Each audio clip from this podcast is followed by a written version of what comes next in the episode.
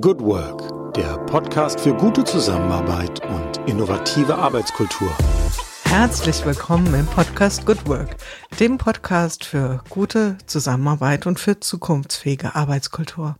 Mein Name ist Julie Jankowski und ich begrüße euch wieder zu einer neuen Folge und ich sag's mal gleich, wie es ist. Es ist eine Premiere.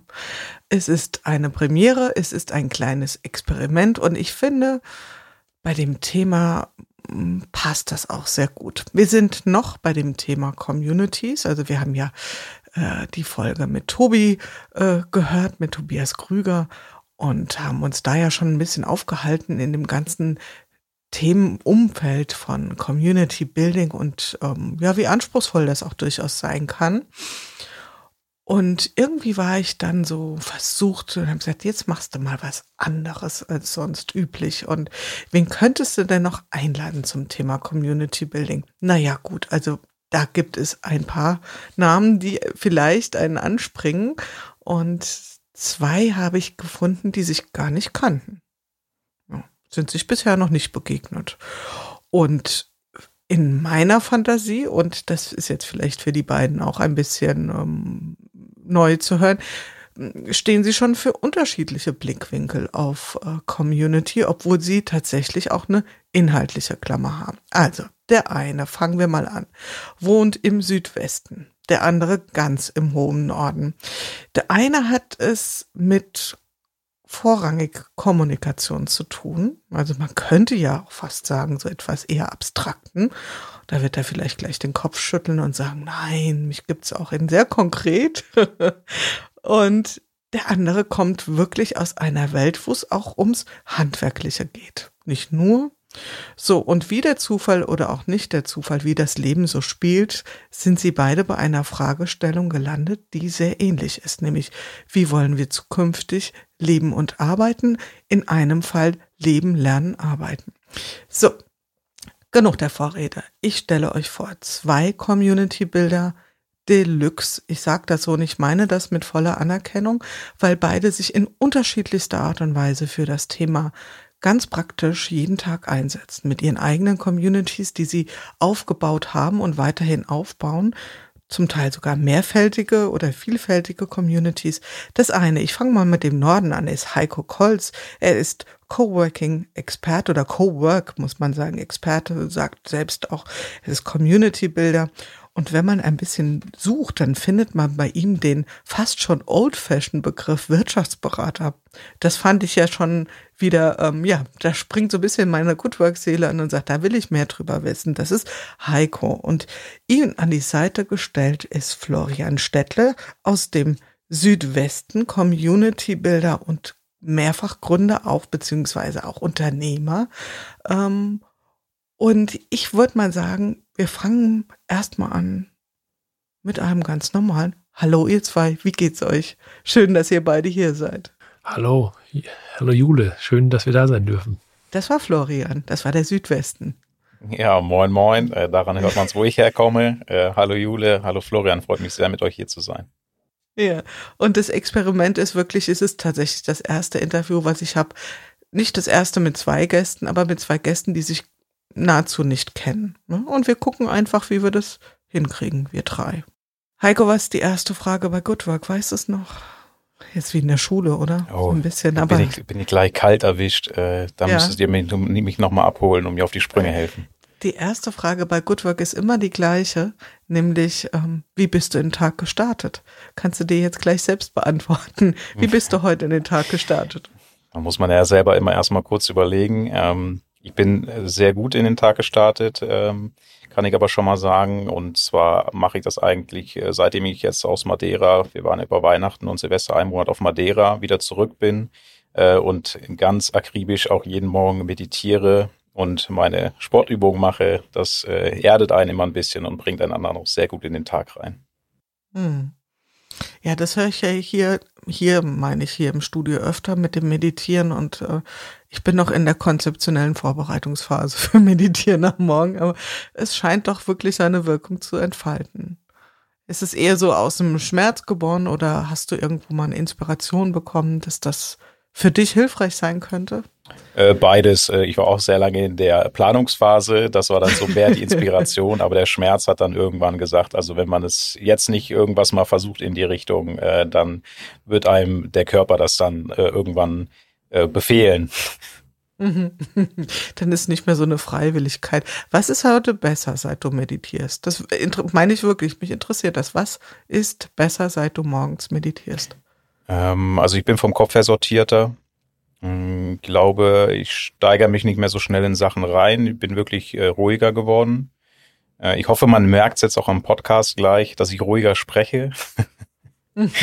ähm, ansonsten ist es wirklich einfach so ein bisschen mehr diese Ruhe und ähm, hier und jetzt zu sein, ein bisschen mehr bei sich zu sein und sich nicht immer so von den äußeren Faktoren äh, ablenken zu lassen, was ja jetzt auch so mit einer, ich möchte jetzt mal sagen, steigenden Bekanntheit, äh, wenn dann immer mehr Leute auf einen zukommen, immer mehr Fragen kommen, doch manchmal gar nicht so einfach ist, weil es ja doch auch Themen sind, die mich begeistern, die mich mitreißen. Hm, aber da den Körper zu schonen und äh, auch die Energie immer wieder mit der Energie zu haushalten, ist natürlich genauso wichtig. Also für die Begeisterungsfähigen unter uns ist das vielleicht tatsächlich eine Variante, ja. Da hebe ich mal gleich meine Hand. Und guck mal rüber zu Florian. Florian, meditierst du auch oder wie startest du oder wie bist du heute gestartet? Tatsächlich habe ich wenig bis keine Erfahrung mit Meditation. Würde ich gerne mal haben, bisher aber hat noch nicht geklappt. Ähm, ich habe auch was für meinen Körper getan. Ich bin morgen gelaufen ins Büro. Also es ist jetzt nicht so wahnsinnig weit, äh, viereinhalb Kilometer. Ich bin gestern aber schon äh, wieder, also zurückgelaufen vom Arbeiten und dann muss ich eigentlich immer am nächsten Morgen wieder hinlaufen, weil sonst das organisatorische, logistisch nicht klappt, dann fehlen mir irgendwelche Sachen. Ähm, und das war ein schöner Start. Es ist immer gut, wenn man das morgens schon was getan hat. Also das, das schließe ich mich total an, dass wir, die wir ja so auch, also ich jetzt vor allem bin jetzt doch hauptsächlich arbeite mit meinem Kopf, sitze sehr viel vorm Rechner und äh, mir tut das sehr gut, wenn ich mich regelmäßig an der frischen Luft bewege. Ich kann sonst schon mal merken, dass ich sonst sitze ich im Büro und weiß gar nicht, wie das Wetter war an dem Tag manchmal. Obwohl die Sonne mich geblendet hat, aber ich krieg's nicht so richtig mit. ja, das ist dann schon echt. Heute war ja schönes Wetter, echt, habe ich gar nicht mitbekommen. Also mit Laufen meinst du nicht nur mit den Füßen nach vorne bewegen, sondern auch äh, äh, joggend. Also ja, joggen genau. Mhm, ja, so also Rennen, also mittelschnell so, dass man noch, dass man fast noch plaudern könnte, so mhm. Plauderlauf. Also das mindestens immer, auch wenn es nur für einen kurzen Bruchteil einer Sekunde äh, der Fall ist, zwei Füße zugleich in der Luft sind. Ja, das ist ja, glaube ich, so die Abgrenzung zwischen Gehen ja, genau. und Laufen. Ja, ja stimmt. Ja. so war das doch irgendwie. Mhm. Und ähm, wie ist das bei dir mit der Begeisterungsfähigkeit? Wir bleiben mal, wir, wir machen heute mal so ein bisschen ein Wechselspiel, weil ich glaube, es ist sonst echt äh, für euch beide auch ein bisschen herausfordernd. Also wir versuchen es einfach, ja, wenn ich so eine Frage offen in den Raum stelle. Aber bleiben wir mal ruhig bei dir, Florian. Ich habe dich ja angekündigt als derjenige, der äh, da eher mit den abstrakten, theoretischen Dingen äh, zugange ist. Das stimmt nicht so ganz. Ähm, du kannst das gern auch gleich nochmal ein bisschen konkretisieren. Dein großes äh, Thema, beziehungsweise die Überschrift, die man zu dir auch findet im Netz, ist das Thema Kommunikation. Also vor allen Dingen auch die klare, prägnante Kommunikation in den Fällen, wo sie vielleicht gar nicht so leicht gelingt, nämlich in komplexen Zusammenhängen. Vielleicht magst du da mal ein bisschen äh, das Bild für uns prägnant gestalten, was du denn alles so treibst. Ja, ist schon toll, wie ich meine Personal Brand jetzt so gebaut habe, dass ich ja überhaupt gar keinen akademischen Hauch von einem akademischen Abschluss habe, äh, sondern nur ein Jodeldiplom sozusagen. Ähm, dass Come ich jetzt äh, als, als, als intellektuell oder sonst wie äh, so praxisfern vielleicht wahrgenommen werde. Also meine Praxis ist Unternehmertum, also Sachen mhm. zum Klappen bringen. Das ist, finde ich, sehr praktisch. Und ich habe festgestellt, nachdem ich zehn Jahre rumgeirrt bin und ähm, ganz viele Fehler und Irrtümer begangen habe, ähm, dass ich dann, dass es dann sehr hilfreich ist, eine gute Theorie auch zu haben, mit der man, also Modelle, mit denen man dann mal seine theoretischen, seine praktischen Erfahrungen abprüfen kann und vielleicht die größten Schnapsideen vermeidet. Und dann bin ich schon so, ich habe vielleicht auch ein bisschen komplex, ist jetzt so Küchenpsychologie selbst angewandt, dass ich halt eben keinen richtigen Abschluss habe, weder als bin, habe ich BWL oder irgendwas mit Wirtschaft studiert, noch ähm, irgendwas mit äh, Organisationssoziologie oder so, was ich mich heute viel beschäftige, vielleicht in der Praxis und dass ich dann wahnsinnig viel selber für mich da gelesen habe und jetzt hört, kann man ja auch alles hören und, und im Internet rumsuchen und jetzt habe ich im Prinzip mit der Expedition Arbeit ja so meine persönliche Dauerfortbildung mir selbst gebaut. Also so sehe ich das und Es gibt nichts Praktischeres, Praktischeres als eine gute Theorie, habe ich mal gehört. Und den Streit, was jetzt da wichtiger ist, ist Quatsch, weil ich glaube, beides zusammen ist gut. Ne? Also man muss Sachen machen, aber man ist schon auch gut beraten, mal zu gucken, was sich schlaue Leute vorher schon dazu ausgedacht haben. Mhm. Und äh, bleiben wir ruhig noch mal ein Momentchen dabei. Und ich finde das so sehr, sehr schön, wie du das jetzt so ausführst. Und ich denke mir gerade, naja, mein Gott, was ist denn da der Unterschied? Also im Zweifelsfall hast du bestimmt das Hundertfache an Büchern gelesen von jemand, der sich mit akademischen Wein irgendwie umgibt. Denn ähm, es ist ja nichts anderes als ähm, vor den Augen eines Dritten oder einer dritten Institution genau das zu tun, was du jetzt aus eigenem Engagement machst. Ja? Also wenn man Bücher lesen, also jetzt habe ich letztens wieder, ähm, hat mich jemand gefragt, der musste aus, aus, von einem Kunden aus, der musste eine Veranstaltung intern moderieren hat dann gesagt, ob ich ihm mal kurz schicken kann, wie man gut moderiert. Also so ein paar Tipps und Tricks. Dann habe ich gesagt, ja, mach mal, üb mal fünf Jahre, dann kannst du es. also ja. das ist ja der ganz diese schöne und diese schöne Trennung zwischen Können und Kennen. Ja, ich kann mhm. ja zehn Bücher lesen, wie ich Charisma erwerbe, aber es, du wirst es halt nicht haben, wenn du es nicht äh, hast oder aneignest dir durch Tun. Also ich glaube, da kann kann Heiko ganz viel dazu sagen, wie praktisches Tun dann auch geübt werden muss. Ja, es nützt mhm. ja auch nichts, wenn ich sage, ich will Schreiner sein und ich habe keine Ahnung, mach einfach dann. Mhm also das, ja, da ich, ich schlag mich so durch mit meinem äh, gepflegten Halbwissen, das inzwischen eben ergänzt ist, alles Mögliche und ich liebe es halt, klugen Leuten zuzuhören und mir dann auch durchaus Sachen abzugucken oder selber auszuprobieren, weil abgucken nützt ja auch nichts. Was der kann, kann ich ja noch lange nicht abgucken. Ja, und in den Dialog zu gehen, unbedingt. Und da kommen wir mal ganz kurz und Heiko, äh, ich hoffe, du hast noch so lange Geduld und die, unsere Hörerinnen und Hörer auch. Also keine Sorge, wir kommen auch gleich noch wieder zurück in den Norden. Aber bleiben wir erst noch mal hier, damit wir so ein Bild haben, Florian, weil ich könnte mir vorstellen, der eine, die andere kennt dich vielleicht schon, aber für den Fall, dass das nicht so ist. Was macht Expedition Arbeit? Mhm. Heiko, ich mache es jetzt wirklich kurz, ich verspreche es dir. ich höre ganz Was entspannt ist der zu. Sinn des Lebens, also. Alles, alles gut, lass dich mich nicht stressen. Ja, Expedition Arbeit ist ein Netzwerk im deutschsprachigen Raum und wir haben uns vorgenommen, ähm, dieses offensichtlich vorhandene, durch viele Studien wieder belegte und durch, durch praktische Erfahrungen von vielen auch ähm, immer wieder gezeigte, diese Unzufriedenheit, dieses Leid in der Arbeitswelt zu verringern. Das ist also auf der ganz hohen Ebene so das der Zweck.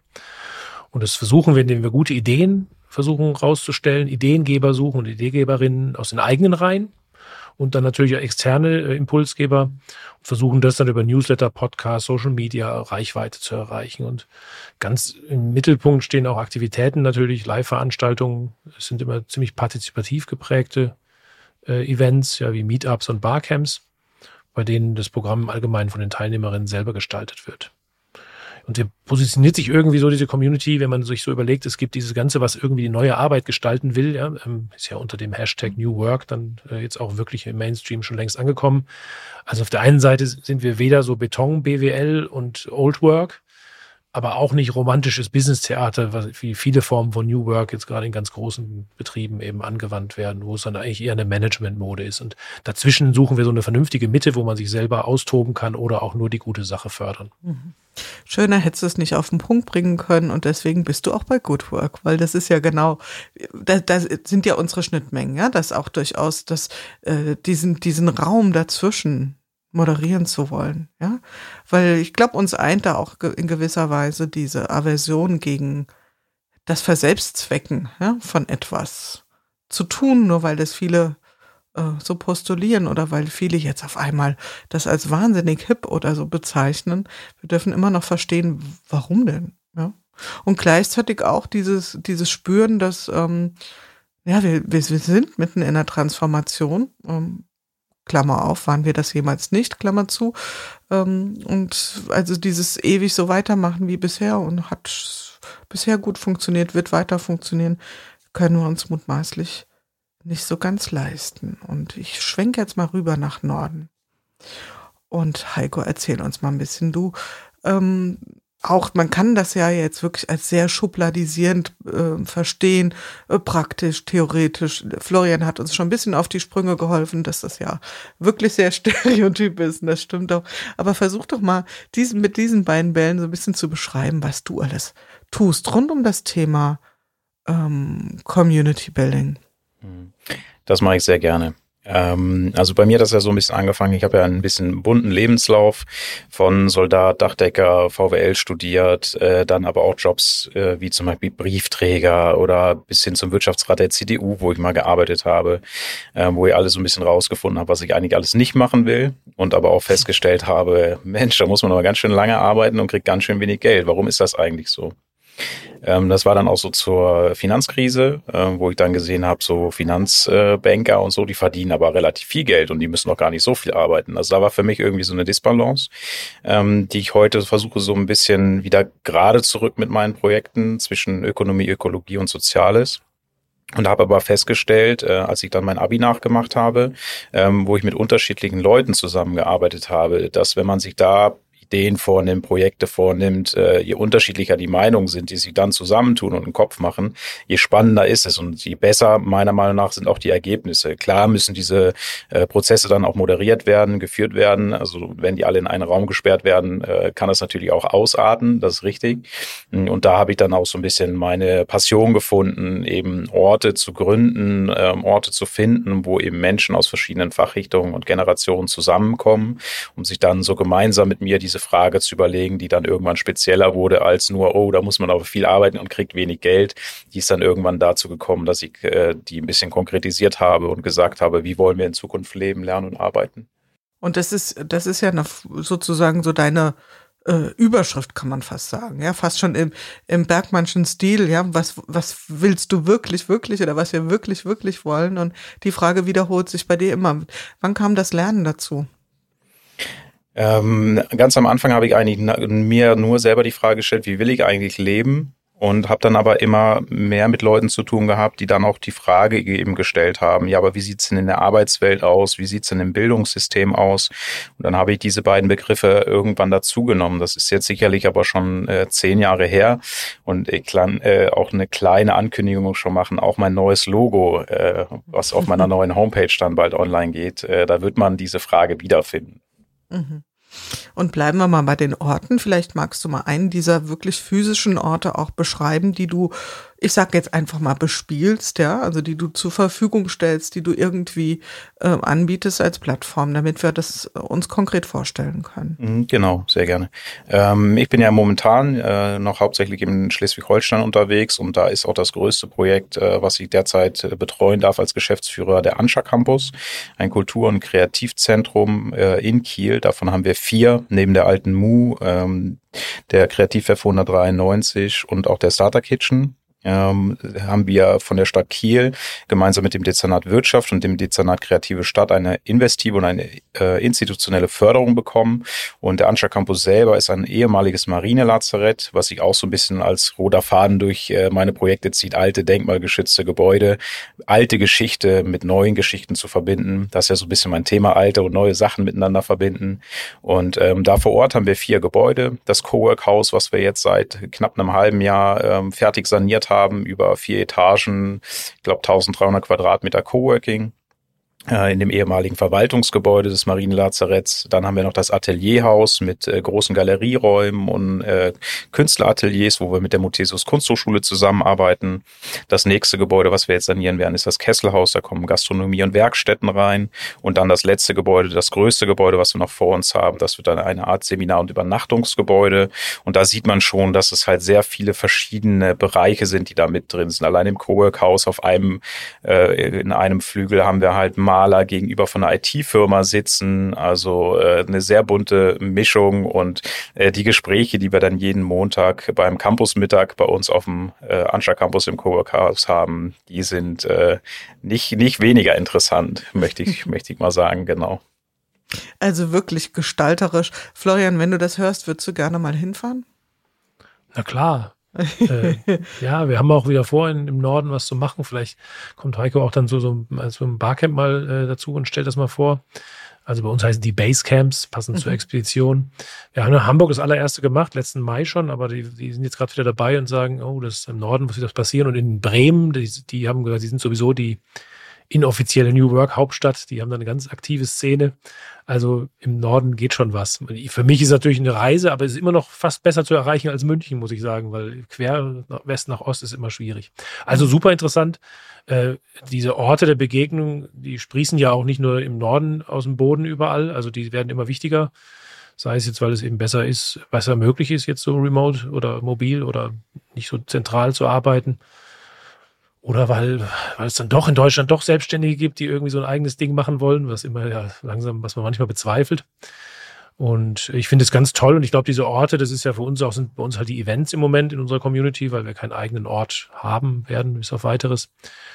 Ähm, das sind, das sind, glaube ich, so, so ähm, wirklich der Kern von, von allem. Also diese, äh, ich glaube ja, dass Corona gerade erst gezeigt hat, dass diese persönliche Begegnung eben, auch wenn sie nur Premium ist in Form Events, aber auch wenn sie halt äh, durch so institutionalisierte Orte stattfindet, unersetzlich ist und vielleicht noch viel wertvoller, als wir es vorher gedacht haben.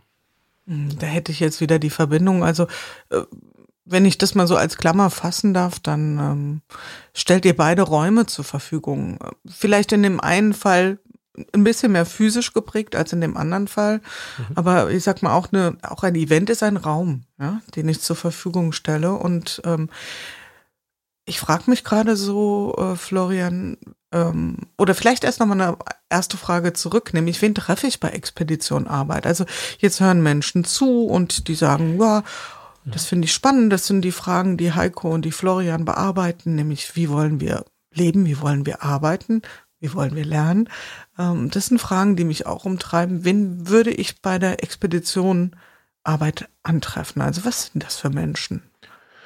Ja, zuerst mal Menschen, die von diesem gemeinsamen Zweck angezogen sind. Also irgendwie sagen, das muss doch besser gehen, könnten wir Arbeit nicht sinnstiftender, selbstbestimmter und wirksamer machen. So, jetzt kann, da gibt's dann, da kann man sich dann schon mal streiten, was das alles bedeutet. Das ist auch ein Teil der Expedition, das rauszufinden. Aber es sind so Oberbegriffe, über, zu denen sich viele würde ich sagen, äh, also viele können sich damit identifizieren, ja. Also Sinn grundsätzlich, also was Sinnloses will keiner machen. Äh, weniger fremdgesteuert, glaube ich, können die meisten auch unterschreiben. Und wirksam heißt einfach das, dass man dann das tut, wo man einfach täglich Freude dran hat. Also vielleicht nicht jeden Tag, aber mehr Freude, als es vielleicht jetzt so ist. Und wen spricht das an? Das spricht eben eigentlich alle in der Arbeitswelt an. Ähm, bei New Work gibt es ja auch ein bisschen den, das Vorurteil oder vielleicht auch die berechtigte Kritik, dass es ein bisschen elitär ist, dass es vor allem so Wissensarbeiter sind, Leute aus IT-Firmen und so weiter und jetzt äh, gerade Handwerker oder Einzelhandel oder irgend sowas. Die Frage oder das Fließband hieß es gestern in so einem Podcast, da stellt sich die Frage nach dem Purpose nicht so. Die Leute, die das machen, die machen das halt dann weil sie es vielleicht von vornherein wissen, die diskutieren darüber nicht, also gibt es da keinen Zynismus. Den gibt es eher bei denen, die so Wissensarbeiter sind. Ähm, aber zurück, also es spricht eigentlich die verschiedensten Gruppen an und wenn man es jetzt in Gruppen einteilen wollte, wenn ich mal unsere Mitgliedschaft anschaue, dann sind es erstens Leute, die selber Unternehmer, Gründer sind, also in unternehmerischer Verantwortung sind, aber auch Leute, die bei großen Konzernen angestellt sind, die dort auf gewissen Inseln oder in Schutzräumen eben neue Arbeit gestalten wollen, soweit das eben möglich ist in sehr großen Organisationen. Ähm, und es gibt natürlich auch viele Vorzeigeunternehmen schon, die wirklich diese, diese, diese Dinge, die man alle so unter New Work oder mehr Selbstorganisation ähm, versteht, die das tatsächlich umsetzen. Da gibt es ja auch erstaunliche, äh, also erstaunliche Beispiele, Augenhöhe-Filme und so haben das schon sehr früh gezeigt. Und dann sind natürlich auch Berater, Trainer, Multiplikatoren, Wirtschaftsberater äh, sind dann natürlich auch drin, denn es sind ja am Ende die Parteien, die zusammen das irgendwie hinkriegen müssen. Ja, also die, die braucht man ja alle. Ne? Über alle wird von allen Seiten auch ein bisschen geschimpft oder kritisiert, aber letztendlich müssen die es ja zusammen hinkriegen. Und die brauchen sich auch. Ne? Und, und besser, sie, sie diese, kommen zusammen, Austausch, oder? Ja, genau. Ja, und das ist dann ein bisschen diese Plattform. Wir versuchen dann eben auch wirklich diese Gruppen miteinander in Verbindung zu bringen, dass wir keine reinen Berater-Theater-Geschichten machen oder nicht nur die Unternehmer selbst, aber das ist dann eine Art der Kuration und der Moderation von Seiten des mhm. Netzwerks. Ich stelle mir gerade eine Frage. Ähm, nämlich, warum will ich an dieser Sache etwas ändern? Ja? Will ich das ändern für mich, für mein persönliches Wirkungsfeld? Ne? Also es wäre ja so eine Annahme. Also ich selbst habe den Schmerz, dass ich meine Arbeit nicht als besonders sinnerfüllt sehe oder äh, in unserem Unternehmen beispielsweise äh, gibt es da ein, ein, ein, ein Vakuum. Ja, das ist der eine Strang. Du sagst, möglicherweise steckt da aber auch mehr dahinter. Also das ist nicht nur so ein ähm, so ein verzwecktes äh, äh, äh, Interesse ist, sondern tatsächlich auch für also quasi aus einer gesellschaftlichen Perspektive, sprich für andere, die Arbeitswelt per se als Ganzes ähm, besser zu gestalten. Wenn du mal so auf die ähm, auf die Expedition Arbeit guckst, ähm, diskutiert ihr so in beide Stränge oder wird da gar nicht so differenziert oder wie würdest du das so ähm, einschätzen? Ja, das, da triffst du gerade ein ganz, äh, triffst du gerade ein, wie soll ich sagen, das ist ein heißes Eisen, aber ein schönes heißes Eisen, was gerade in der Diskussion geschmiedet wird. Ähm, und zwar ähm, haben wir festgestellt, das kommt ein bisschen aus der Historie und aus der Mitgliedschaftsstruktur, wie sie sich eben ergeben hat, ähm, dass wir die Arbeitswelt bisher sehr stark aus einer einzigen Perspektive angeschaut haben, nämlich aus der der Organisation. Ja, wie kann ich Organisation verändern, die Verhältnisse auch verändern? Das machen die Soziologen gern, die gucken sich das an und sagen, wie man die Strukturen ändern kann.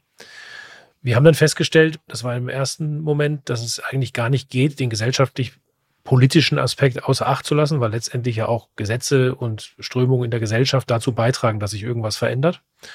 Und die andere Seite, die, wo die Diskussion ja schon immer tobt, kann man fast sagen, zwischen, zumindest zwischen den, den Experten, ist eben zwischen den Soziologen, also die mehr das System angucken und äh, beobachten und die Organisation vielleicht eher, Struktur, und den Psychologen, ne, die eben sagen, ja, der Mensch muss im Mittelpunkt, menschenzentriert ist ja gerade unheimlich, äh, also alles muss human zentriert sein. Mhm.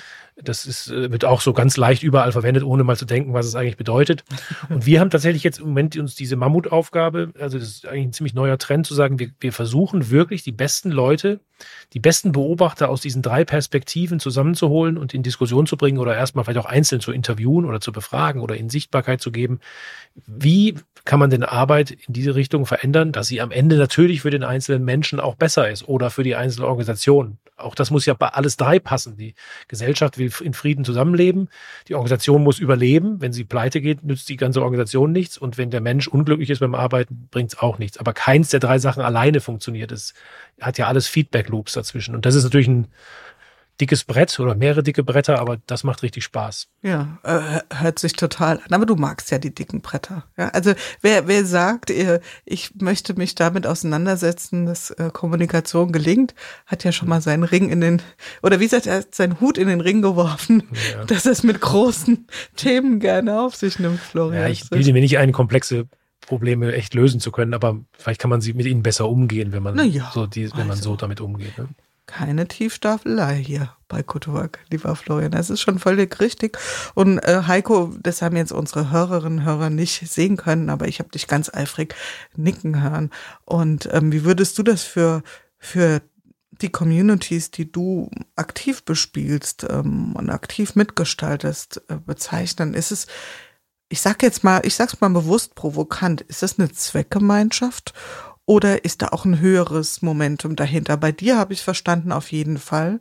Aber was ist so mit den Menschen, die ähm, in eurem Campus sind zum Beispiel? Ähm, hast du das Gefühl, da geht es um mehr als nur, ich möchte ganz gern selbst persönlich einen Job haben, der mir Spaß macht? Ich glaube, das ist geteilt. Also es kommen sicherlich erstmal äh, zweckgebunden Leute zu uns, ähm, also sind aber dann auch die Leute, die dann nachher, glaube ich, den größten Drive entwickeln, äh, wenn sie das Ganze erstmal entdecken, was man da alles für Möglichkeiten hat, wenn man halt wieder so aus dieser Individualisierung rauskommt, äh, mit Menschen aus verschiedensten Bereichen äh, sich austauscht. Und ähm, genau, von der, mir ist es ja auch immer erstmal wichtig, so, da kommt man ja doch wieder zu diesem Wirtschaftsberater zurück oder wie ich Wirtschaftsberatung verstehe, nämlich wieder dahin zu kommen, die Wirtschaft als Werkzeug Werkzeug des Menschen zu sehen und nicht, dass der Mensch sich eben verdingt der Wirtschaft sinnloserweise irgendwelche äh, Gewinnabzielungen äh, für die Shareholder zu erreichen, äh, jedweder Sinnhaftigkeit. Ja, und wenn man da halt eben mal dahinter steigt, dann ist es genau das, was Florian sagt. Wir wollen irgendwie zufrieden leben, wir wollen einen Sinn finden, warum wir hier sind und dazu dann halt eben Tätigkeiten im Leben machen, die uns Spaß machen, die uns idealerweise natürlich auch irgendwie den Lebensunterhalt verdienen Aber wir sind, glaube ich, in einer Zeit von Digitalisierung, Automatisierung, wo es immer mehr die Frage wird, werden wir mit einer normalen Erwerbseinkommensgesellschaft wirklich zukunftsfähig uns aufstellen können? Oder muss man Grundeinkommen besprechen? Muss man Maschinensteuer besprechen? Das sind ja alles Themen, die machen den Leuten erstmal Angst. Und für mich war immer ein Punkt, dass es aber keine Orte gab, wo man über die Angst sprechen konnte, wo man über diese, diese Unsicherheit äh, sich austauschen konnte. Und deswegen sind ja auch für mich die Kreativzentren Orte, wo man erstmal zusammenkommen kann, wo alle, glaube ich, das gleiche Gefühl haben, so vielleicht so ein ungutes Gefühl im Bauch, so, oh Gott, wie sieht eigentlich in fünf oder zehn Jahren unsere Welt aus? Also auch mal wieder langfristig denken zu dürfen. Nicht nur bis morgen, bis äh, übermorgen, wie kann man die Miete zahlen, wie kriege ich das nächste Gehalt, sondern darüber auch mal wieder ein bisschen hinaus, um strategisch denken zu können.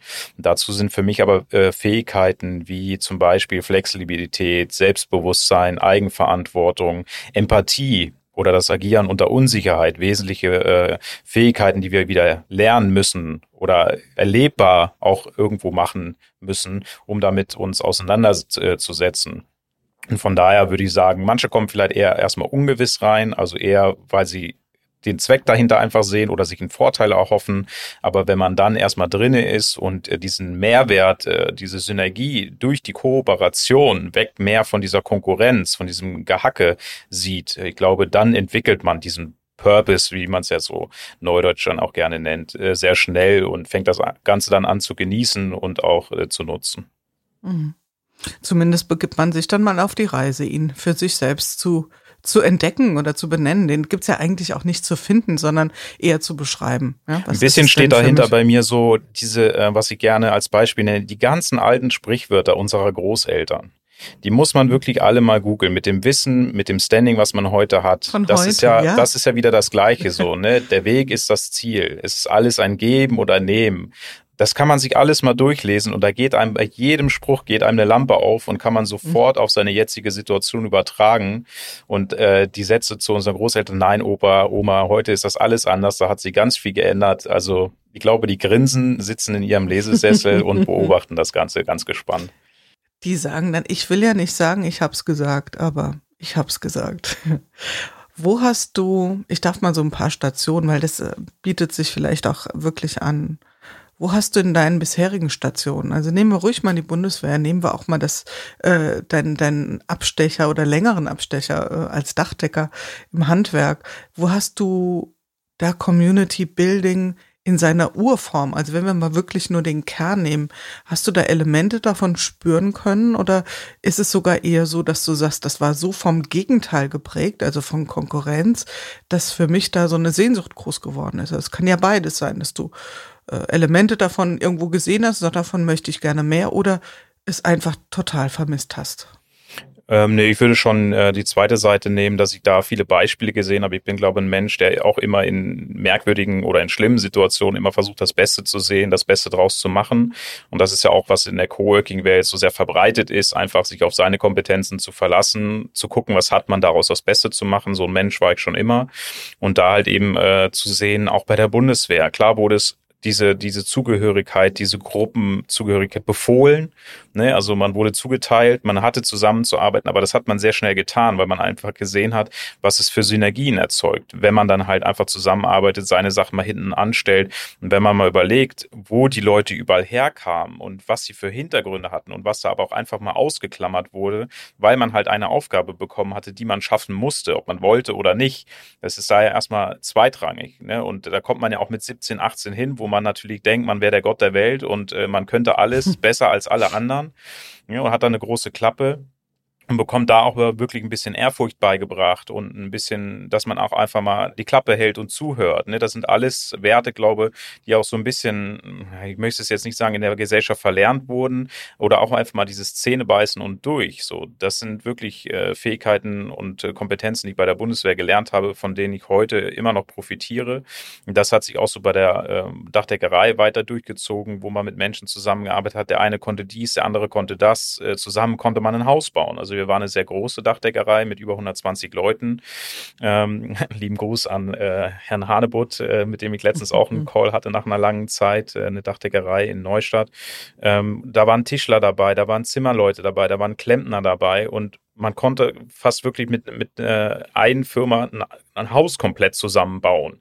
Ne, und das zu sehen, das war halt großartig. Also da wollte ich immer mehr haben. So, ich wollte immer mehr Menschen kennenlernen, immer unterschiedliche Köpfe haben für mich war immer klar, dass ich nicht alle Kompetenzen mir aneignen kann und auch nicht so viele Bücher lesen kann, dass ich alles weiß. Ich habe mir echt eine Zeit lang sehr viel Mühe gegeben, alle Bücher zu lesen. habe dann irgendwann oh gemerkt, das wird schwierig. Ähm, aber dann war die zweite Lösung für mich, ein Netzwerk zu haben, mit dem ich wirklich, wo ich mich drauf verlassen kann. Erstens mal auf meine Kompetenzen, wenn ich morgens aufstehe, ich kriege die Probleme irgendwie gelöst. Und wenn ich nicht weiter weiß, dann habe ich jemanden im Netzwerk. Und äh, das ist, glaube ich, so den Standpunkt, mhm. den ich jetzt so äh, seit längerem vertreten kann. Ja, genau. Und das setzt ja auch voraus, dass ich mich, und dann kommen wir so langsam jetzt, nachdem wir vielleicht so eine Idee haben, mit was ihr euch ganz praktisch beschäftigt, ähm, dass wir mal ein bisschen auf das Phänomen an sich gucken, Community Building, weil ich könnte mir vorstellen, dass das auch eine Frage ist, die den einen die andere von unseren Hörerinnen und Hörern umtreibt. Ja. Und ähm, wir hatten es im Vorgespräch schon mal so ein bisschen angetickt und ich äh, stelle die Frage gern nochmal so pointiert, wenn ähm, Community die Antwort ist, Florian. Was war die Frage? Also wann sind wir gut beraten, uns überhaupt Gedanken zu machen, wie sowas ähm, gehen könnte, eine Community aufzubauen? Ja, also es gibt ja erstens das sind ja vielleicht zwei Rollen, die man noch unterscheiden muss. Erstmal der, der die Community aufbaut, das ist ja nochmal ein bisschen eine andere Nummer, also der dann doch irgendwie eine gewisse zentrale, ein dickerer Netzwerkknoten ist, als die Knoten, die sonst noch entstehen werden. Auf der anderen Seite die Leute, die einfach, einfach mitmachen als Mitglied und dann vielleicht auch natürlich in dem Netzwerk Knoten bilden oder einen stärkeren Einfluss haben. Aber das ist schon nochmal was anderes weil du natürlich dann doch irgendwie gewisse infrastrukturelle Dinge einfach machen musst, sonst funktioniert der ganze Laden ja nicht. Oder das muss, es muss einen Namen geben, es muss auch irgendwie eine Art von Satzung oder ein gemeinsames Verständnis geben, was ja mal irgendwo zentral zugreifbar ist. Also das ist vielleicht das Erste. Und dann habe ich mir tatsächlich auch überlegt, ich habe mich ja sogar vorbereitet hier, ähm, wenn ich jetzt es mit Adjektiven definieren müsste, gibt es so ein paar Dinge, die mir sofort einfallen. Also eher dezentral, ja dann sicher kooperativ statt, statt kompetitiv. Hm, dann auch je nachdem, wie eng der Zweck ist, sicher auch sehr offen für, für, für eine gewisse Diversität. Also das ist natürlich die Frage. Es gibt ja Sachen, wenn ich jetzt eine Community gründe, um die Autobahn zu verhindern bei mir, dann habe ich halt so ein ganz klares eines Ziel, was irgendwann vielleicht auch fertig ist, dass das vielleicht auch ähm, wieder anders ist. Aber wenn man so breite Themen hat wie wir, wäre das sicher wichtig, eine Offenheit mitzubringen. Dann habe ich aber auch festgestellt, einerseits offen, aber wer offen ist für alles, ist nicht ganz dicht. Ne? Also, oder beziehungsweise kann sich, ist ja gar nicht wahrnehmbar. Das heißt, wenn die Leute, ähm, wenn ich sich sage, was wir nicht sind, dann kann ich auch nicht sagen, was wir sind. Also wir müssen auch theoretisch schon sagen, hier ist Schluss und dann ist es halt nicht mehr unsere Community. Was manchmal den Leuten, die sehr, sehr kooperativ denken, gar nicht so leicht fällt. Äh, Partizipation, ne? also wirklich die Leute Teilhabe, und so ein wechselseitiges Interesse und Nutzen. Und ich meine, zu dem Nutzen haben wir noch nicht so viel gesagt, das wäre vielleicht noch ein extra Thema. Also mhm, warum, wofür sind denn Leute dabei? Darüber muss man sich halt Gedanken machen. Und vielleicht noch ein letztes Wort. Ähm, also ich unterscheide ja immer gerne, finde die, die, die, die Unterscheidung nützlich zwischen Sinn und, äh, und Zweck. Ähm, also Purpose heißt ja Zweck und ist bei uns aber, wird immer als Sinn übersetzt, mhm. fälschlicherweise. Die Leute suchen ihren persönlichen Purpose. Ich glaube, die suchen ihren persönlichen Sinn, die suchen ihr Meaning im Life. Und also es ist immer so ein bisschen verwirrend dann, weil Purpose hat ja auch eine Firma, hat erstmal den Purpose, mehr Geld zu verdienen, als sie, als sie ausgibt, sonst ist sie pleite. Und dann muss ich mich noch irgendwie unterscheiden und kann dann noch andere Dinge reinbringen. Aber eine Organisation muss halt das machen. Und ein persönlicher Mensch kann für sich dann seinen Purpose finden, sein Meaning finden oder auch, kann auch Purpose nennen. Ich finde nur, was du gesagt hast, da war der Zweck jetzt eher so was Utilitarist, util, utilat, wie heißt das? Utilitaristisch. Ja. Genau. genau. Also das Berechnend. Ja, so ein ja, bisschen ein Stück weit auch, ja. So, ja es das, klingt so, es klingt so, what's in for me. Kapitalistisch böse irgendwie, aber jeder sucht nach irgendwas, what's in it for me. Ne? Das ist nicht böse. Das ist erstmal auch legitim, oder? Also okay, jetzt da kommen wir, da kommen wir ja auch noch mal hin äh, rund um das ganze Thema Zweck oder Purpose oder wie wir es auch immer überschreiben wollen. Aber ich finde deine Differenzierung nochmal gut, denn ähm, man könnte ja so langsam so auch äh, in unserer Blase, da glaube ich, Heiko, dürfen wir mal uns drei alle reinpacken, ähm, so auf den Trichter kommen, dass also eine Wertschöpfung im klassischen Sinn schon fast äh, äh, was Unanständiges ist. Und das ist ja natürlich nicht so. Ja? Am Ende müssen wir ja auch sehen, wie wir irgendwie ähm, unser Leben finanzieren können, neben allem anderen. Ja. Wollen wir jetzt gar nicht irgendwie groß in eine Wertung reingehen. Was erleben die Menschen, mit denen du dich umgibst, Heiko, an gemeinsamer Gestaltung. Also die, die, ich habe verstanden, ihr, ihr seid in einem Coworking, ihr gestaltet Dinge, aber darüber hinaus, also was nehmen die Menschen aus dieser Begegnung in eurem Räumen, in dem Coworking, was nehmen die raus? Was ziehen die da raus? Was würdest du da beobachten? Kriegst du das überhaupt so explizit zurückgespielt oder musst du da jetzt quasi Hypothesen anstellen? Hm, ich glaube, mittlerweile so in meiner Position muss ich da Hypothesen anstellen. Ähm, dadurch, dass ich da jetzt halt diese Rolle als Geschäftsführer habe und doch auch oft in, in, administrativen Sachen, strategischen Sachen beschäftigt bin, ich doch so vielleicht auch ein bisschen den Bezug zu der Community direkt verloren habe. Ähm, aber viele Sachen, die man natürlich beobachtet, ähm, es ist einfach ein Zusammengehörigkeitsgefühl. Es ist äh, eine Art Anschluss finden. Es ist auch das, was ich ja auch mal sage, auch wieder in meiner Wirtschaftsberatung, ähm, zu gucken, ich mache ja aus den, will ja aus den Menschen Unternehmerinnen machen.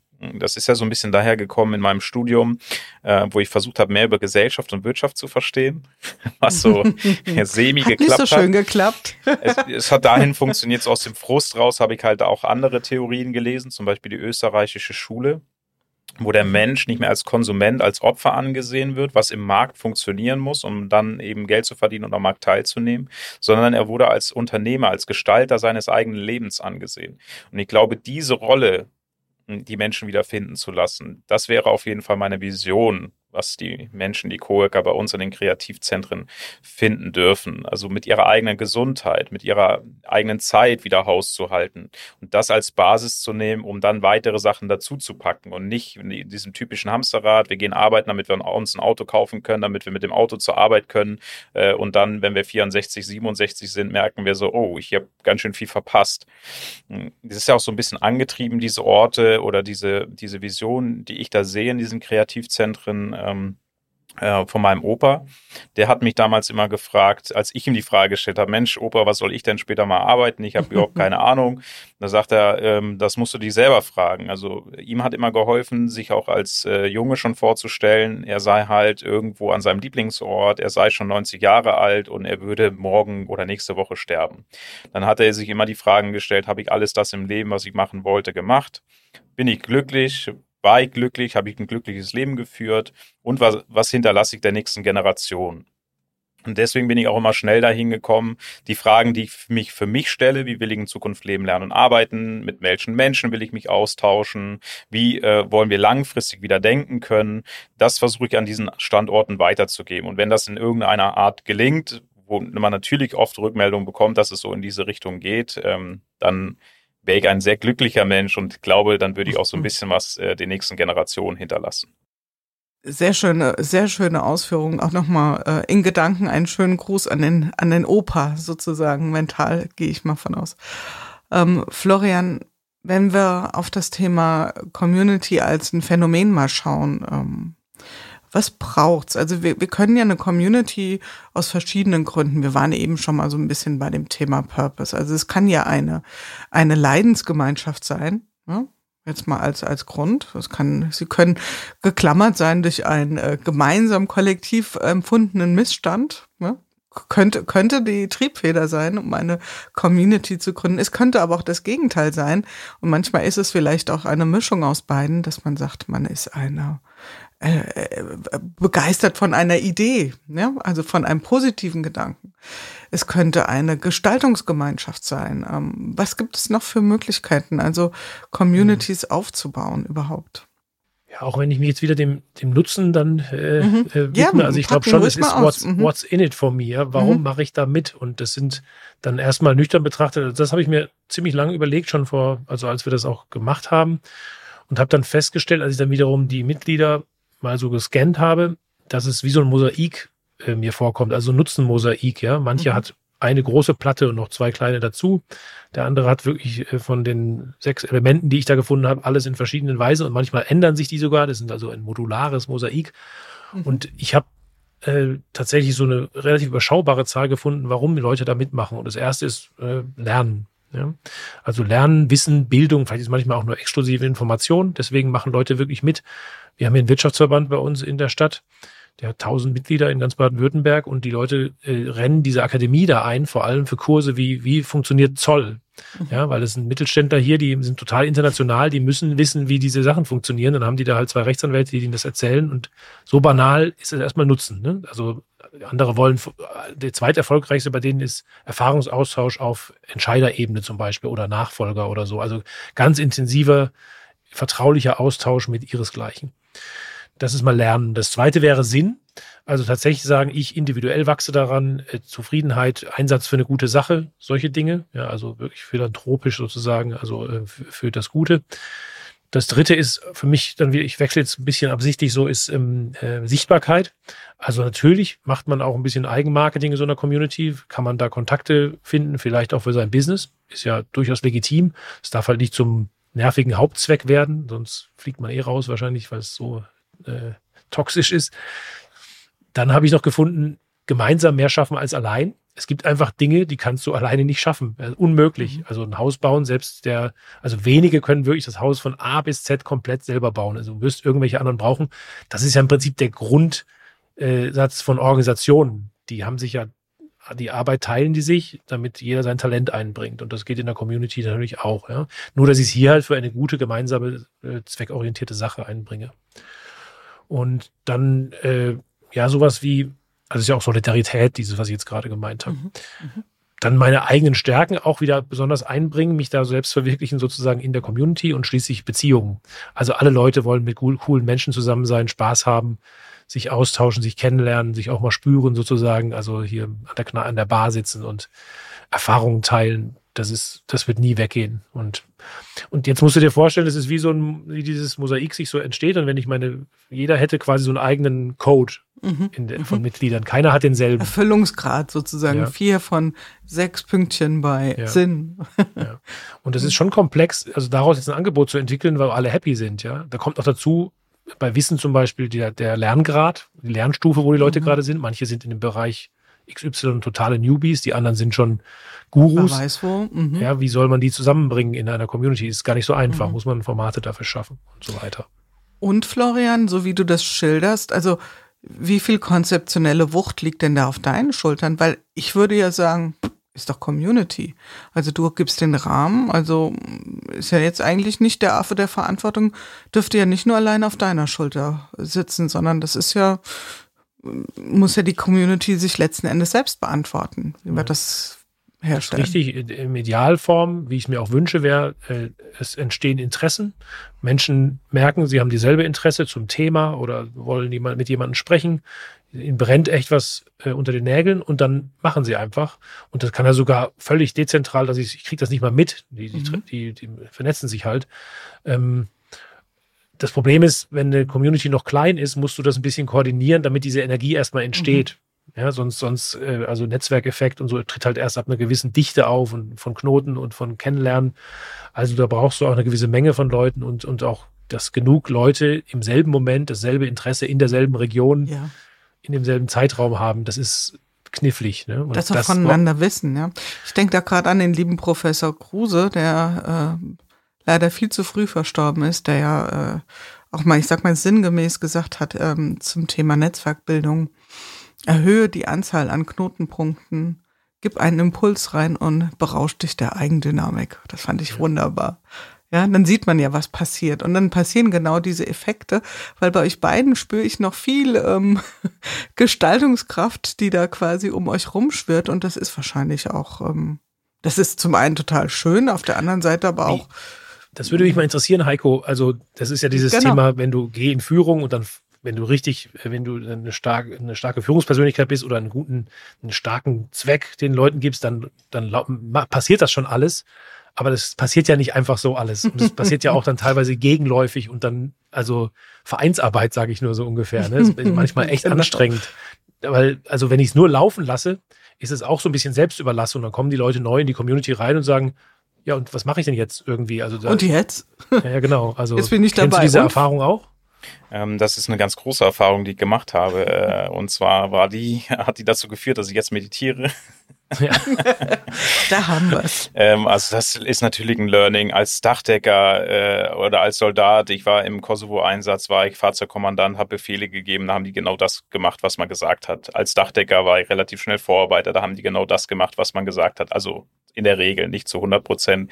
Aber jetzt, wenn man so als Geschäftsführer unterwegs ist und man Systeme aufbaut, wo man so vielleicht grob weiß, in welche Richtung es geht und man sich da zu dolle darauf versteift, dass es wirklich in diese Richtung geht, ist man natürlich enttäuscht, wenn man erstmal Schwenker rechts und links macht. Und wenn man diese dann nicht mit einbauen kann und das meistens aber auch als Vorteil des Systems, weil es dann resistenter wird, nur meine Meinung zu nehmen und dann zu sagen, ich allein mit meiner Meinung mit Menschen kann ein System aufbauen, ist ja völlig illusorisch. Ja, und mhm. diese Erfahrungen, diese äh, Auswüchse, diese Schlenker äh, mitzunehmen, als Vorteil zu sehen und noch mehr wirklich darauf zu vertrauen, egal was da passiert, das wird dem System nutzen. Ja, wenn man diesen Ansatz dann nachher hat und äh, sich als Führungsposition eher als, als Sicherheitsfaktor für dieses System, falls mal was schief geht, die Verantwortung zu übernehmen, das wieder ins rechte Lot äh, zu rücken ähm, oder als, als Feuerwehreinsatz da auch wieder mit äh, einzuspringen. Das ist mehr so meine Aufgabe. Also wirklich nach diesem Buch von Stefan Mehrath, Erfolgreich Unternehmer werden, das ist so ein bisschen meine Bibel, die auf, auf meinem Nachttisch steht. So der Unterschied zwischen Facharbeiter, äh, Manager und auch Unternehmer, also am Unternehmen nachher zu arbeiten und nicht mehr im Unternehmen Genauso kann man es am System zu arbeiten und nicht im System. Und das ist ein ganz wichtiger Unterschied, glaube wenn man zu oft im System ist, wird man abgelenkt und wird genau von diesen, wenn jetzt ein Coworker kommt und er fragt, was er da machen soll, ne, er die Räume müssen funktionieren, dass er irgendwelche Inspiration bekommt. Da müssen irgendwelche richtigen Leute sein, die ihm schon mal irgendwie wieder an die Hand nehmen. Ne, und das sind, da muss man wieder zurücktreten, wenn man vielleicht doch mal im System war und diese Probleme gesehen hat. Und dann muss man raustreten und gucken, was kann man am System verändern?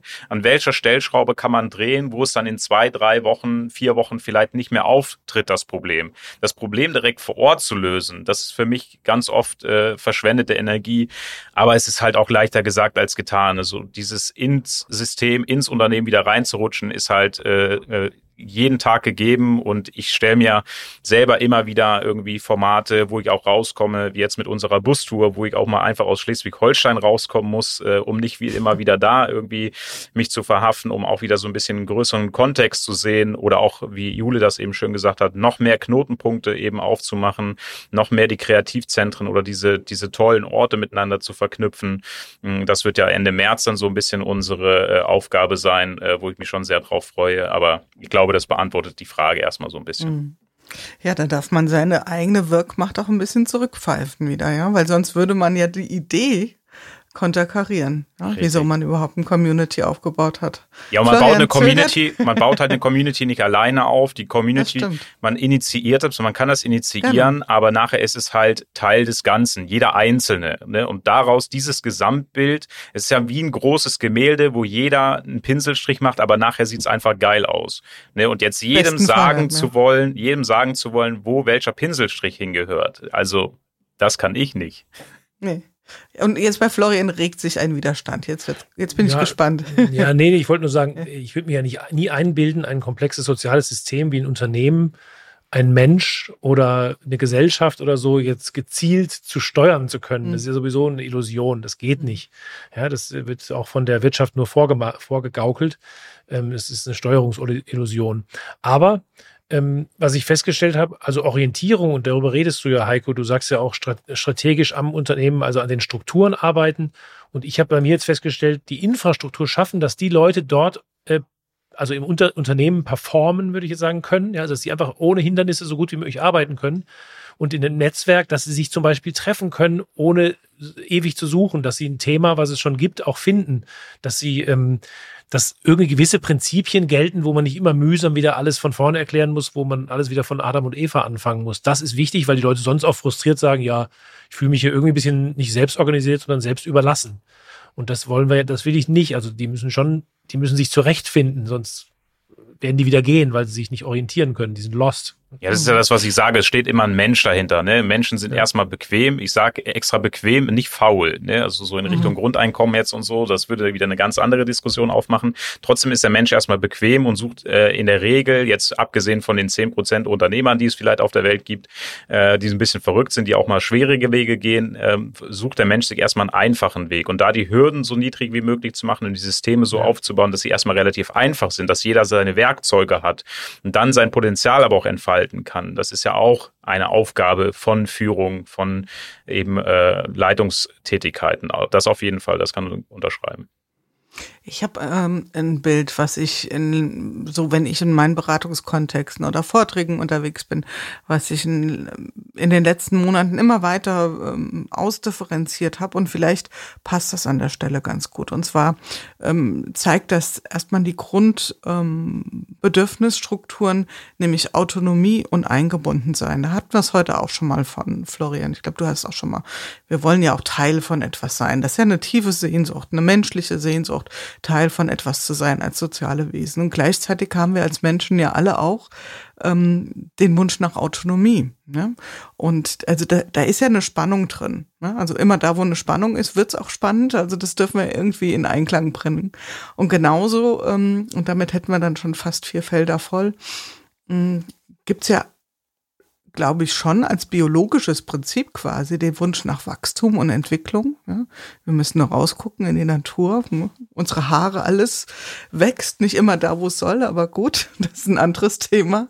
Und gleichzeitig auch, und das ist das, was du eben sagtest, Heiko, haben wir schon auch einen Wunsch nach Stabilität. Ja, das würde ich jetzt mal übersetzen. Diese Bequemlichkeit ist ja schon Vermeidung von Energieaufwand, dass etwas äh, eine Kante erzeugt, etwas äh, eine Anstrengung. Ja, und diese beiden Wünsche haben wir ja auch. Und wenn wir das so ein bisschen überkreuzen, also wenn wir das so das ist jetzt ein bisschen schwierig. Ja. Ich habe jetzt natürlich dieses Bild vor Augen, aber wir versuchen es mal. Also wenn man jetzt oben links zum Beispiel sehen würde, das eingebunden sein und unten rechts das Wachstumsthema. Und wenn wir das koppeln, dann sind wir ja in der Kreation, ja, in der Co-Kreation. Dann sind wir ja in der gemeinsam etwas entwickeln. Und äh, genauso dieses Thema Stabilität lässt sich auch sehr gut mit Autonomie irgendwie verkoppeln. Spannend ist, was dann daraus kommt. In meiner Vision ist das sowas wie Eigenverantwortung. Ja? Kann man mal drüber nachdenken. Ich weiß es nicht, ob das so für euch schlüssig ist. Es ist jetzt so ein bisschen sehr abstrakt, weil es ist jetzt quasi, ich habe das visuelle Bild vor Augen. Kann ich auch gerne nochmal in die Shownotes packen für diejenigen von euch, die jetzt zuhören und sagen, was redet die denn ja jetzt eigentlich? ich bin gerade abgehängt. Ja, aber weiß wenn nicht, ich, wie ihr, ja wenn ich da Darf ergänzen darf. Mhm. Da bin ich nämlich jetzt wieder bei meinem Opa und den Sprichwörtern. Also äh, mhm. jede Medaille hat zwei Seiten. Und ich glaube, genau zwischen diesen Seiten, diese Freiräume, das macht das Ganze auch spannend. Ob man es jetzt eben äh, Freiheit und Verantwortung nennt äh, oder die Beispiele, die du genannt hast. Hm, ich glaube, was wir so in der Gesellschaft auch ein bisschen verlernt haben, ist so ähm, gute und schlechte Zeiten äh, zu sehen. Wir wollen immer so immer den rosaroten Weg laufen, wo immer alles gut ist und vergessen aber, dass es halt eben auch immer eine andere Seite dazu gibt. Also man muss halt irgendwie da auch hinkommen. Und ich glaube auch nur in diesen Spannungsfeldern zwischen diesen Gegensätzen, da wird es auch interessant und da lernt man dann auch. Man, es gibt die Leute, die sich für einen neutralen Weg entscheiden, ist auch alles fein, alles gut. Ähm, die müssen sich aber dann halt eben auch darauf einstellen, dass sie dann eben geführt werden oder dass es halt eben nicht so viel Spannung, Kreativität in ihrem Leben gibt. Die Leute brauchen es ja genauso. Aber ich finde es sehr fatal, die Menschen, die dann sagen, ach, äh, ich bin immer auf der Sonnenseite und ich werde immer irgendwie nur Freiheiten haben, ohne irgendwie Verantwortung übernehmen zu müssen. Nur mal als ein Beispiel das jetzt zu nennen. So kann ich auch ganz viele andere Gegensätze nennen. Ähm, das ist äh, wirklich ein sehr interessantes Thema, mit dem ich mich äh, wirklich sehr viel beschäftige und ähm, was glaube äh, noch mal eine Stunde hier dranhängen würde.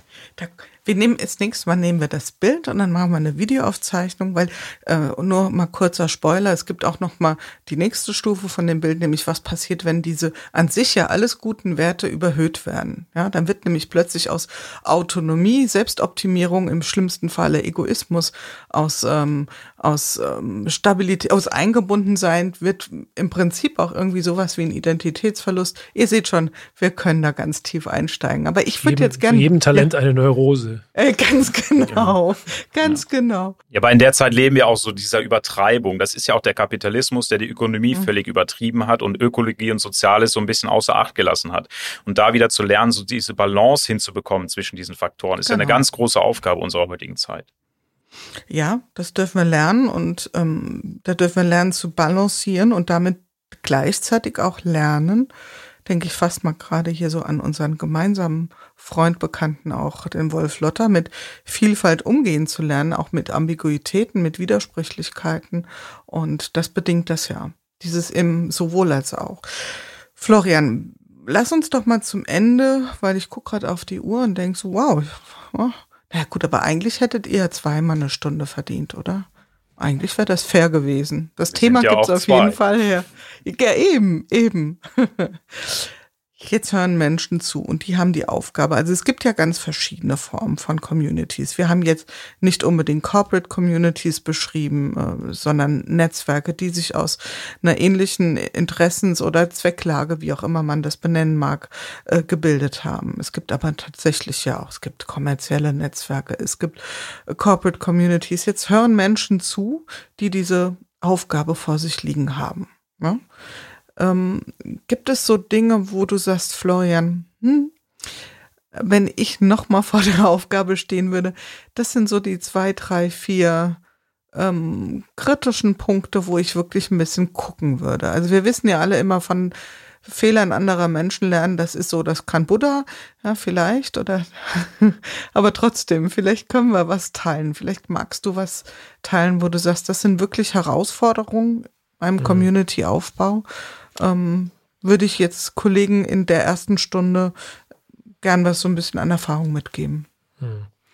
Ja, ich glaube nicht, dass man das ähm, vermeiden kann. Das ist wie Mhm. wenn, wenn hier Heiko auch schon ein Unternehmen selber geführt hat. Dann kannst du 100 solche Ratgeber lesen und da steht immer selber drin, du machst trotzdem teilweise Machst genau diese mal. Fehler wieder, weil sie halt, weil das alles Blueprints sind, die ja nicht in deinem speziellen Fall nicht funktionieren, weil du natürlich auch denkst, bei mir passiert das nicht.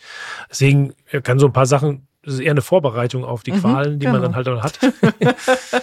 Also ähm, das erste ist diese, diese Ausbalancieren von den verschiedenen Interessen, das hatte ich vorhin schon genannt, also fortgeschrittene Anfänger, Solopreneure versus Konzernangestellte. Also einfach die Motive sind so verschieden und wie, wie, wie mache ich es allen recht, das wahrscheinlich unmöglich ist, damit sich auch zu arrangieren. Dann bei uns speziell, wir machen ja sehr stark, leben wir auch über die, die Produktion von Content und von Veranstaltungen. Das heißt, äh, da habe ich mir selbst halt einen irren Zwang auferlegt, zwei Jahre lang jeden Mittwoch um 18 Uhr auf Sendung zu gehen oder also und jeden Montag und vielleicht noch manchmal mehr eine Podcast-Sendung zu produzieren. Das hat mich schon, das hat schon auch mein Privatleben sehr beeinflusst, weil es einfach unfassbar viel Zeit bedeutet und immer diesen Druck und irgendwann schaffst du es in der Zeit auch nicht mehr so gut, wie du es willst. Ich meine, das kennst du ja auch, Jule. Ich weiß nicht, wie viele Abende du schon damit mit Schneiden und was verbracht hast. Dazu sage ich jetzt Und, nichts. und drittens, drittens, gib so schnell wie möglich die Buchhaltung jemand anders. genau. Also jemand, der das versteht, weil ich habe jetzt, ich habe es tatsächlich jetzt vor kurzer Zeit nochmal, ich meine, ich habe jetzt 20 Jahre meine andere Firma und bestimmte Dinge möchte ich einfach wirklich auch nicht mehr tun, weil es andere viel besser können und ich mir andere Sachen machen muss. Aber wenn dann nochmal neu ein Buchhaltungsprogramm lernen muss und verstehen muss, warum 19 Prozent bei Bankabschluss kosten und so oder nicht und so, da, also sowas dann auch wirklich schnell delegieren und äh, weg, muss man so Strukturen schaffen, sonst wird man wahnsinnig. Nicht jedes Expertentum muss man sich selbst aufbauen. Ich bin schon ganz stolz, ich habe die Woche mir selbst Calendly eingerichtet, kennen bestimmt die so ein Buchungstool. Und das war, das war total cool, bis an der Stelle, wo es so ein paar Verknüpfungen mit meinem Kalender kam und ich kam mir wirklich vor, wirklich, wie in einem, Entschuldigung meine Ausdrucksweise, fucking äh, hier Escape Room. Ich dachte wirklich, wo ist der Fehler? Und dann habe ich gesagt, warum musst du dir eigentlich jetzt dich da so in diese Tiefen einarbeiten? Verdammte Axt, ja. Warum kannst du nicht einfach irgendwo anrufen und sagen, kann das jemand mal für mich machen? Das Unternehmer gehen. Du willst dann doch irgendwie alles verstehen, wie es geht und Ah, es dann schrecklich. einfach zum Klappen bringen. Ne? Das Das ist ist. Krankheit. Wenn es dann klappt, ist aber auch geil, wenn man es selber Wenn hingekriegt es klappt, dann ist cool. Selbst sagen, Calendly. ich, ja, selbst, sag nicht selbst. Ich fand ich- das schon. Nein, ich meine, selbst sowas ist ja, Mastery. was, ist ja nichts, wo du den höher, höheren Sinn dahinter hast, der für dich jetzt, also ist ja Oh ja. Der war sehr hoch. Der Ja, war okay, Autonomie. Der war das. sehr gut. Also ich sag's nur. Aber Heiko, was magst du noch äh, den Community-Startern mit äh, vielleicht auf die Reise geben? Ich hätte noch so ein Thema im Gepäck. Was ist denn mit dem Thema Entscheidungen treffen? Wie klappt denn das so in der Community? Ho, ho, ho. Da werden schon die Augenbrauen gezupft und geho nicht Ja. gezupft, gelupft. Ja. Das wäre jetzt auch tatsächlich das Thema gewesen, was ich äh, hätte ansprechen wollen. Also Entscheidung ist halt ein richtig, richtig schwieriges Thema. Äh, Gerade auch bei diesen ganzen neuen äh, Themen, die da aufkommen, Holocracy, Soziokratie und wie diese ganzen Begriffe heißen, Konsens und Konsens. Und das ist aber genau das, was ich wieder meine. Da will jeder halt mitentscheiden, aber nachher keine Verantwortung tragen. Das ist nun mal jetzt nach Gründung von drei, vier Firmen einfach momentan mein Standpunkt. Es gibt noch sehr wenig Leute, die diese Verantwortung auch wirklich nicht vielleicht nicht wollen, aber auch üb- übernehmen können, äh, physisch und, und körperlich, weil äh, diese ähm, Auswüchse, glaube ich, so extrem sind, wo manche Leute gar nicht mit rechnen, was das auch bedeutet, wenn man mal ein Unternehmen gegen die Wand fährt, wenn man mal keine Löhne zahlen muss oder sowas. Und da braucht es halt einfach auch ein bisschen Hierarchie. Und auch, äh, wenn man Holocracy richtig verstanden hat, da geht es nicht darum, äh, Hierarchie abzuschaffen, sondern in einem gesunden Maße äh, mehr auf Augenhöhe zu arbeiten. Und da werden aber so viele Begriffe durcheinander geworfen und nicht verstanden, ähm, damit man dann in einer Genossenschaft, die wir gegründet haben, alle auf einmal, auf einmal das Gleiche äh, zu sagen haben und die gleiche Stimme haben. Und das ist wirklich sehr, sehr gefährlich für so eine Gemeinschaft, für so ein Projekt. Ich meine, das sind jetzt auch bei mir alles keine kleinen Projekte. Da sind überall Millionenbeträge, die da über den Tisch gehen. Und da kann man nicht von Anfang an einfach die Verantwortung oder die Entscheidungsgewalt auf so viele Köpfe verteilen. Da muss man wirklich gucken, wie man das äh, am Anfang gut hinbekommt und trotzdem aber halt so, dass sich dann auch alle wohlfühlen dabei. Das ist ein Prozess, den wir gerade machen. Also ich glaube, unsere Gesellschaft ist auch noch gar nicht so weit. Ähm, es mag natürlich auch äh, Firmen geben, die das schon gut vorleben, aber es ist meiner Meinung nach erstmal noch ein ganz, ganz kleiner Teil. Äh, muss sich unsere Gesellschaft erstmal dahin entwickeln. Und das ist ja auch wieder mein Ansatz, aus den Menschen Unternehmerinnen, Gestalterinnen ihres eigenen Lebens zu machen, an den Kreativzentren diese Fähigkeiten wie Eigenverantwortung, Selbstbewusstsein etc. zu lernen, weil das führt dann nachher dazu, so autonomiebedürftig zu sein, äh, aber auch in diese Verantwortung reinzugehen, weil man Unternehmer ist, weil man gestalten möchte. Äh, aber das ist, glaube ich, noch ein langer Prozess. Und das war bei mir äh, in den Unternehmen auch immer der größte Pain ähm, und wo ich immer noch dabei bin zu gucken, wie kann man das am besten gestalten, trotzdem alle mitnehmen, ohne dass man jetzt Leute verprellt, weil es mir auch immer ganz wichtig ist oder auch eigentlich eine Voraussetzung für die Projekte, Menschen aus Gesellschaft, Politik und Wirtschaft mitzunehmen, ähm, weil ich sowieso erstmal die, alle Menschen mitnehmen will. Also wird jetzt jeder Marketing-Experte wieder mir aufs Dach steigen, wenn ich sage, äh, ich habe keine Zielgruppe, meine Zielgruppe ist der Mensch, drehen ja immer alle gleich durch. Aber äh, das ist erstmal mein Anspruch. Und das kann man jetzt, kann man jetzt runterbrechen, natürlich auf ein paar Zielgruppen. Aber ähm, der Mensch ist erstmal mein Ansprechpartner, soll zu diesen Orten kommen. Äh, ich habe das so ein bisschen halt differenziert in Gesellschaft, Politik und Wirtschaft zumindest schon mal, dass man da so versucht, Brücken zu, schlägen, äh, zu schlagen. Das ist schon mal schwer genug auf jeden Fall. Ähm, das kann man gerne noch weiter runter differenzieren. Aber ähm, das ist so ein bisschen auch das Hauptthema, mit dem ich mich momentan wirklich eigentlich an jedem Standort beschäftige. Mhm. Wo erlebt man Expeditionarbeit demnächst live, sozusagen als kleiner Abbinder nochmal? Wo kann man euch, wo kann man dich, Florian, wirklich Mhm. erleben? Neben, du hast den Podcast schon erwähnt und wenn also Menschen sich für eure Arbeit interessieren, dürfen sie da sehr gerne reinhören. Ich empfehle ja auch die Hildesheim Paper. Das war also wirklich so eine tolle Serie und ich mache das jetzt extra, um den Florian noch ein bisschen unter Druck zu setzen, dass er damit weitermacht. Also eine ganz tolle äh, Satire auf äh, unsere nämliche Bubble. Aber wo, wo gibt es Expeditionen Arbeit zum Anfassen? Also wenn man es live erleben will, es gibt es jeden Mittwoch äh, von 18 bis 19 Uhr. Das ist für Mitglieder, deren Gäste und äh, Community-Interessenten nennen wir das. Also es ist im Prinzip offen. Ähm, äh, und das ist eine Stunde bis anderthalb Stunden. Das wird vorher bekannt gegeben auf expedition-arbeit.de Events. Also unter dem Menü Events gibt es einen Kalender und da stehen die Themen jeweils drin. Das ist eine Diskussion, Austauschthema zu verschiedensten Sachen. Manchmal denken wir auch über Community-Themen, also intern nach. Manchmal haben wir Gäste. Das ist also der regelmäßige Call. Da sind irgendwie zwischen fünf und 50 Leute meistens da. So, das weiß man nie so genau, je nach Jahreszeit. Und dann haben wir äh, in, jetzt im Frühjahr 2023, je nachdem, wann ihr das hört, gibt es noch äh, vier ba weitere Bar Barcamps, also ähm, Unkonferenzen, bei denen das, äh, die Teilnehmer das, das Programm vor Ort gestalten. Das erste ist in Leipzig äh, Basecamp Leipzig, das zweite in äh, Freiburg am ein, beide im März. Ähm, und im April, 29. April, ist dann Fürth, also in Franken. Äh, und dann gibt's noch eins, wo wir assoziiert sind, das VUCA-Welt Barcamp in Bonn. All das findet man auf dieser Webseite eben dann im Kalender, beziehungsweise wie man Eventbrite Expedition Arbeit eingibt, da sind die auch die Tickets zu kaufen. Sehr schön. Danke für diese Möglichkeit. Naja, natürlich. Und jetzt gucken wir noch mal rüber zu, in den Norden. Aber der Norden fährt in den Süden, glaube ich, oder? Habe ich das richtig? Oder zumindest fährt der Norden äh, durch die Republik.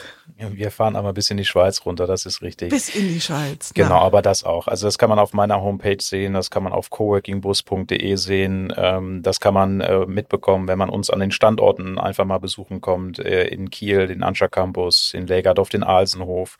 Ich glaube, da gibt es mittlerweile ganz viele Anknüpfungspunkte, äh, wo man mir dann doch irgendwie mal über den Weg läuft. Äh, aber jetzt so die größte äh, Freude Vorfreude ist auf jeden Fall auf unsere Cowork-Bus-Tour, die am 24. März losgehen soll. Die wird dann über Bremen, äh, die New Work äh, Hauptstadt, wie wir eben gehört haben, äh, dann auch zur äh, Cowork 23 von der German Coworking Federation in Wuppertal führen, über Frankfurt äh, und äh, weitere Städte bis runter nach Lichtensteig, äh, wo ja auch der Summer of Pioneers äh, Mitte des Jahres stattfinden soll. Und dann werden wir über München, Nürnberg, Leipzig, äh, wir sind sogar in Mecklenburg-Vorpommern bei Bierbau und Zukunft und dann sind wir wieder in Kiel zurück äh, in der ersten Runde und äh, dann haben wir vor, weil die Nachfrage bisher ganz gut läuft, ähm, diese Bustour zu etablieren, so dass wir dann nachher Kreativzentren, Coworking Spaces, interessierte Unternehmen anfahren wollen als Haltestellen, um dann halt eben die Mitarbeiter, Mitarbeiterinnen, die Coworker, die Kreativschaffenden eben ähm, relativ schnell zu diesen Orten ähm, transportieren zu können, um so nochmal mehr den Austausch zu fördern zwischen diesen ganzen tollen Orten und Formaten, die es jetzt hier in Deutschland beziehungsweise im Dachraum schon gibt.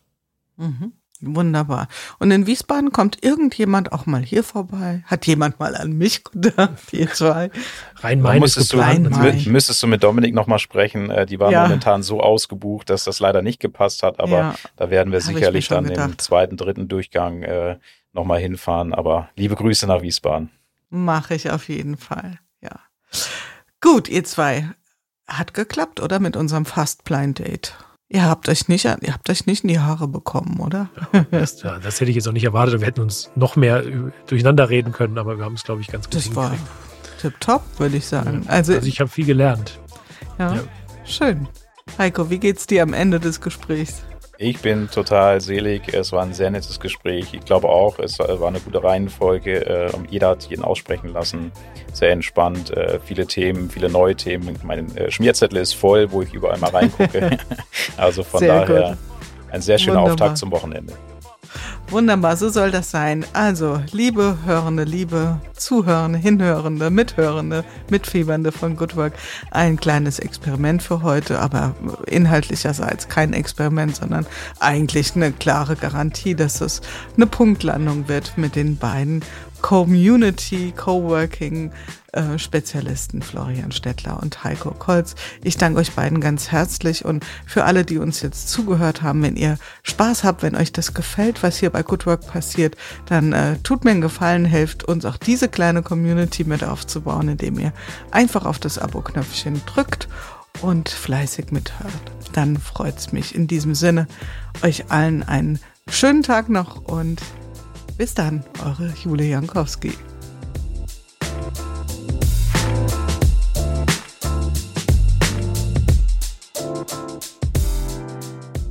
Ja, das war's wieder im Podcast Good Work in unserem Good Work Salon. Wenn euch die Art der Gespräche gefallen, wenn ihr Freude daran habt, etwas tiefer in die Themen einzutauchen, spannende Geschichten zu hören und Transformationserfahrungen live mitzuerleben, dann schaltet ein, hinterlasst ein Abonnement.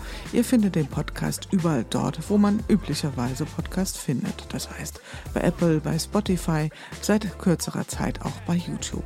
Ich freue mich auf jeden Fall, wenn ihr wieder einschaltet und freue mich auch über Nachrichten auf allen möglichen Kanälen von euch. Und bis dahin, passt gut auf euch auf. Eure Jule Jankowski.